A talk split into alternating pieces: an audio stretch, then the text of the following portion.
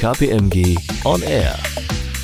Ja, liebe Zuhörerinnen und Zuhörer, mein Name ist David Rode. Ich freue mich auf eine neue Folge KPMG On Air, die Kapitalkostenstudie 2023. Die erschien in diesem Herbst zum 18. Mal. Sie nimmt die aktuelle Kapitalmarktsituation unter die Lupe und wie Unternehmen bei ihren Bewertungen damit umgehen sollten.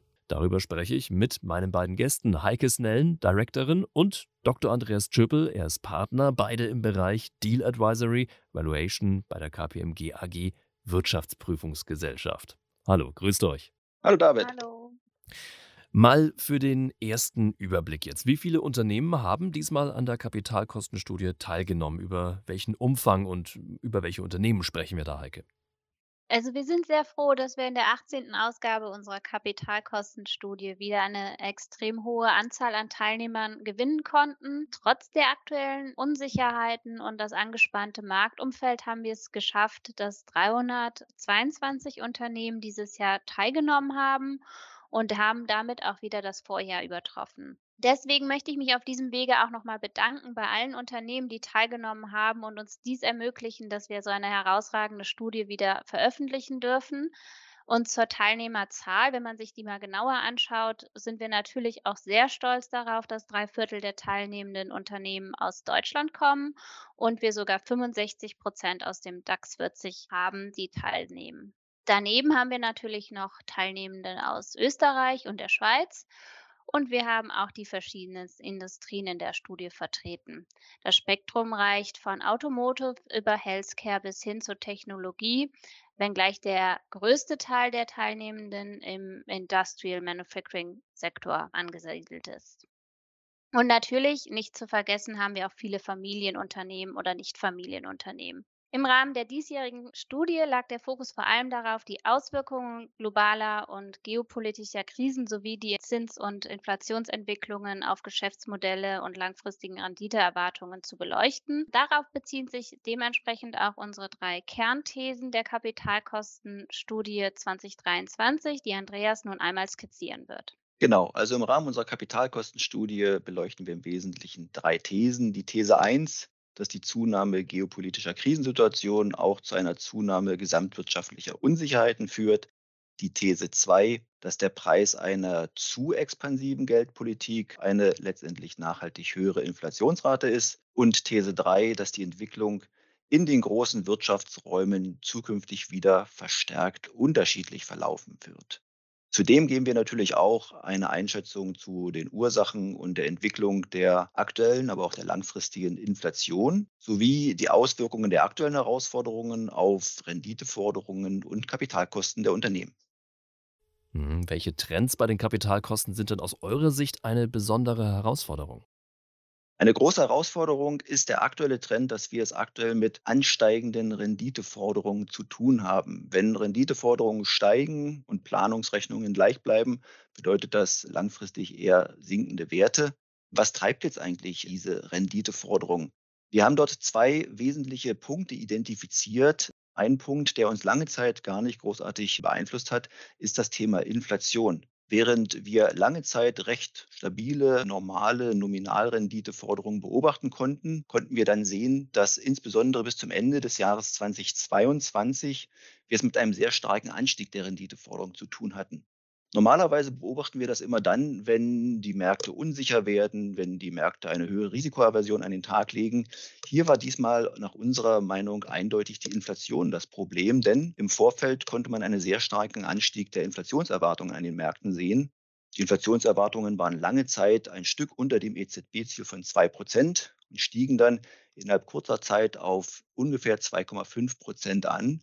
Und darin im Gefolge konnte man erkennen, dass die Renditeforderungen an den Märkten sehr stark parallel dazu angestiegen waren. Aber nachdem sich die Inflation dann etwas in den Märkten eingepreist hatte, konnte man auch wieder rückläufige Renditeforderungen sehen. Aber auch das war nur ein kurzes Zwischenspiel. Seit Mitte des Jahres sehen wir wieder ansteigende Renditeforderungen, obwohl die Inflationserwartungen sich nicht großartig verändern, wenn gleich auf hohem Niveau bleiben. Und hier könnte die Ursache sein, dass die Märkte jetzt zunehmende Rezessionsängste haben, was man insbesondere auch daran erkennt, dass wir inverse Zinsstrukturkurven haben, also Zinsen am kurzen Ende höher sind als Zinsen am langen Ende. Märkte erwarten möglicherweise Zinssenkungen und Zinssenkungen werden immer dann vorgenommen, wenn wir in rezessiven Zeiträume einmünden. Mhm. Vielleicht gehe ich dann noch mal kurz auf die Ergebnisse in diesem Zusammenhang unserer Studie ein. Denn genau das, was Andreas gerade beschrieben hat, können wir auch sehr gut in den Ergebnissen sehen. Über alle Teilnehmer hinweg haben wir steigende Kapitalkosten im Vergleich zur letztjährigen Studie. Dort hatten wir einen durchschnittlichen WAC von 6,8 Prozent. Dieser ist gestiegen auf 7,9 Prozent.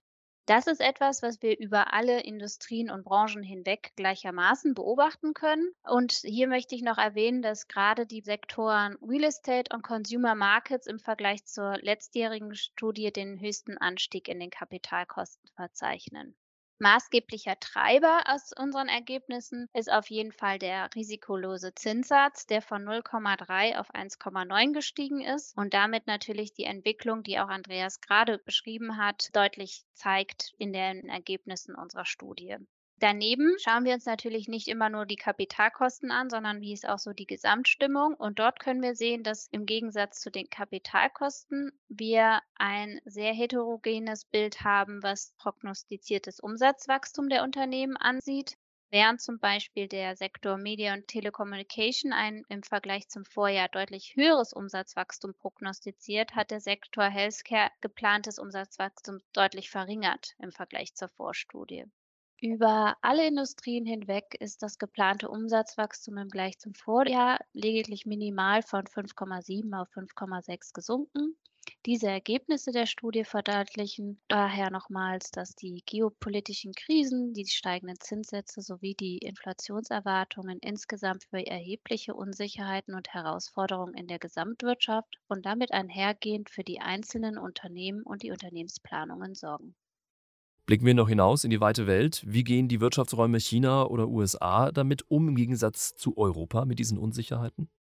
Da beginnen wir gern mal mit China. Die Chinesen stehen nach Jahren extrem hohen Wachstums vor wirklich großen Herausforderungen. Zu nennen wären da unter anderem der Handelskrieg, der weiter mit den USA tobt, Covid-bedingt gestörte Lieferketten, das Thema De-Risking und Decoupling von wesentlichen Handelspartnern, aber auch große demografische Herausforderungen aufgrund der Ein-Kind-Ehe. Insbesondere ist im Moment auch eine sehr hohe Jugendarbeitslosigkeit zu verzeichnen. Wir erwarten, dass es sich herausstellen muss, ob jetzt marktwirtschaftliche Instrumente oder eher staatlich gelenkte Instrumente in China helfen werden, die chinesische Wirtschaft wieder zurück in erfolgreiches Fahrwasser zu führen.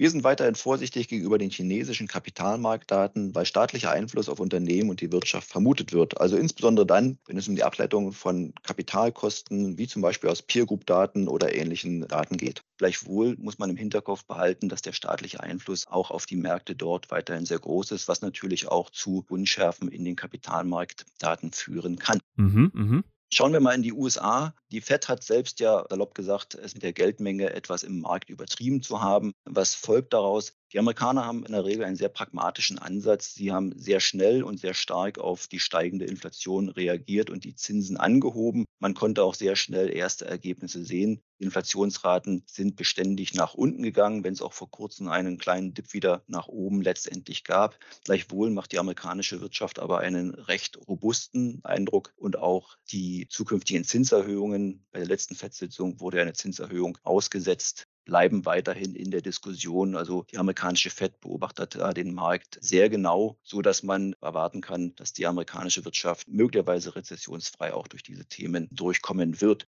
Wenn man dazu nach Europa schaut, kann man der Meinung sein, dass die EZB immer etwas zögerlicher reagiert. Gut zu wissen auch, dass im Vergleich zur Wirtschaftsleistung in Europa signifikant mehr Geld als Geldmenge im Markt ist. Hohe Geldmenge ist immer ursächlich auch für hohe Inflationen. Im Moment sieht es so aus, dass sich die Leitzinsen ja annähern, die EZB entsprechend nachgezogen hat. Das Inflationsniveau bleibt natürlich weiterhin noch hoch in Europa mit entsprechenden Auswirkungen natürlich auch auf die Wirtschaft und hinzu natürlich auch europäische Probleme wie die starke Abhängigkeit von Energie von einigen europäischen Staaten, die ähm, Covid-Krise, die noch anhängig und nachwirkt, dann äh, der Aggressionskrieg Russlands gegen die Ukraine, natürlich auch der demografische Wandel und auch das Nord-Süd-Gefälle. Das sind alles Herausforderungen für Europa, denen sich auch letztendlich die EZB, aber auch die europäischen Regierungen zukünftig stärker stellen müssen, um auch Europa nicht den Anschluss an die beiden anderen Wirtschaftsräume verlieren zu lassen. Mhm. Abschließend, welche Empfehlungen habt ihr nun für Unternehmen? Hinsichtlich der Bewertung und auch Folgebewertung und wenn man jetzt Richtung Jahresende sich auch anschaut, da werden ja auch wieder die Werthaltigkeitsprüfungen anstehen für Unternehmen sollten Unternehmen auf jeden Fall einmal sich wirklich Gedanken machen, die langfristigen Erwartungen der Planungsrechnung abzubilden, allerdings auch eben wirklich im Rahmen der Bewertung mit Szenarien und Simulationen zu arbeiten. Damit meinen wir, dass man sich eben auch einfach mal anschaut, was ist dann, wenn es eben ein Worst Case oder auch ein Best Case gibt, wie können sich einfach einzelne Werttreiber in meinem Geschäftsmodell wie entwickeln, welche Unsicherheiten habe ich eigentlich genau. Also es sind ja nicht immer alle Werttreiber nur mit Unsicherheiten behaftet, die negativ sein müssen. Es können ja auch sehr positive Entwicklungen sich aus Unsicherheiten ergeben, sodass man dort ein gutes Chancen-Risikoprofil sowohl in seiner Planungsrechnung, aber auch insbesondere im Rahmen der Bewertung berücksichtigt. Ein weiterer Aspekt ist, dass die im Rahmen der Unternehmensbewertung den Grundsatz der Risikoäquivalenz einhalten sollte, müssen sowohl im Zähler als auch in der Planung und damit auch im Nenner in den Kapitalkosten die Markterwartungen berücksichtigt werden. Wenn in der Planungsrechnung besonders hohe Unsicherheiten einfließen, müssen diese auch in Höhe der Kapitalkosten berücksichtigt werden. Es sollte konsistente Annahmen wie zum Beispiel Inflation sowohl in der Planung als auch in dem Kapitalisierungszinssatz getroffen werden. Wir konnten beobachten, dass die Kaufpreise im Rahmen von Unternehmenszukäufen, insbesondere von jungen Wachstumsunternehmen, zum Ende des Jahres 2022 deutlich gesunken sind. Davor gab es eine Phase, wo Kaufpreise für junge Unternehmen stark gestiegen sind. Diese hohen Kaufpreise stellen in der Folgebewertung nun aufgrund der gestiegenen Kapitalkosten eine besondere Herausforderung für viele Unternehmen dar. In solchen Fällen ist es besonders wichtig, dass in der Planungsrechnung und im Kapitalisierungszinssatz ein ausgeglichenes Chancen-Risikoprofil abgebildet wird. Und damit sage ich Dankeschön an euch beide. Wer Fragen hat zur aktuellen Kapitalmarktsituation, der kann sich gerne direkt mit euch beiden in Verbindung setzen unter hsnellen.kpmg.com oder aschöpel.kpmg.com seid ihr erreichbar. Dankeschön für eure Zeit. Wir danken auch. Dankeschön. Und ich freue mich wieder aufs nächste Mal. Dankeschön fürs Zuhören. Bis bald. KPMG On Air